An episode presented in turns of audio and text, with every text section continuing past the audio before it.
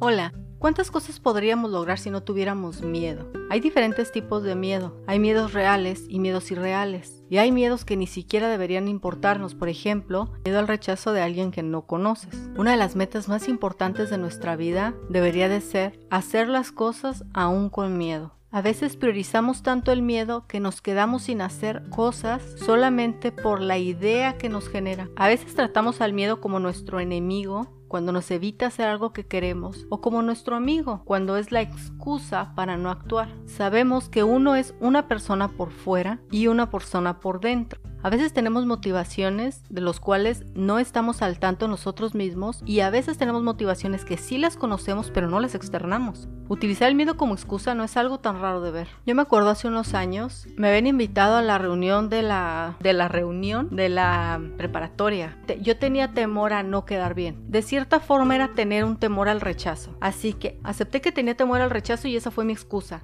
No fue una excusa abierta, tengo miedo al rechazo, no voy a ir. No, no lo hice así. Simplemente era, bueno, es que a lo mejor me siento incómoda y para qué me pongo en esa situación. Realmente tuve la oportunidad de vencer algo y no lo hice. El miedo realmente es, es psicológico y es mental. Muy pocas veces el miedo es real. Para comenzar a dejar de utilizar el miedo como excusa, tenemos que saber qué estamos interpretando nosotros por temor. ¿Qué es precisamente? ¿Cuáles son aquellas cosas a las que le tememos? Y si no te puedes dar una idea ahorita, entonces mejor piensa en el futuro a qué cosas les has dado la vuelta, para que puedas encontrar un patrón de comportamiento. El otro día leí una frase que decía, el miedo está para servirte, no para guiarte. Definitivamente te ayuda a conocer más sobre ti misma, tanto por lo que temes como por cómo reaccionas ante eso. Y debes de ser proactivo a que deje de ser algo emocional. Ciertamente el miedo es emocional, pero hay que quitarle el control emocional al temor y hay que ¿Realmente X hecho es como para tener miedo, para no hacer algo?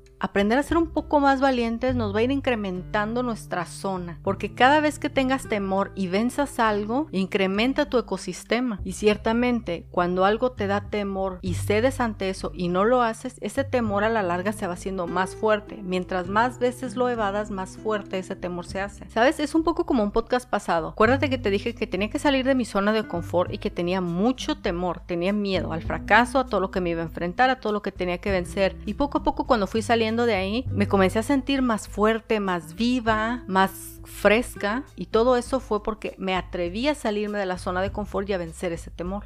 Lo importante para dejar de excusarnos detrás del miedo es, primero, hacer cosas. Tenemos que hacer ligeramente aquellas cosas que nos están dando un temor porque tenemos que vencer ese temor. Tienes esta vida, la vida tiene mucho que ofrecer y tienes que vencer ese temor. Y lo importante es solo comenzar. Comienza con lo que sea, pero comienza con algo. Y una vez que hayas comenzado, escucha el podcast de ayer y sigue dando seguimiento. No solamente la vida tiene mucho que ofrecer, tú también tienes mucho que ofrecer. Tú debes de compartirte. No nada más porque seres humanos y seres sociables, sino porque realmente tienes muchas cosas que aportar a la vida de los demás. Hay que dejar de utilizar el miedo como una excusa e ir tras aquellas cosas que queremos. Somos las únicas personas que podemos construirnos la vida que queremos. Y mira lo que dicen del miedo. Si dejas que te controle, te va a seguir controlando. Es una batalla de dos fuerzas y tú y tus ganas de vivir tienen que ganar. Nos vemos la próxima.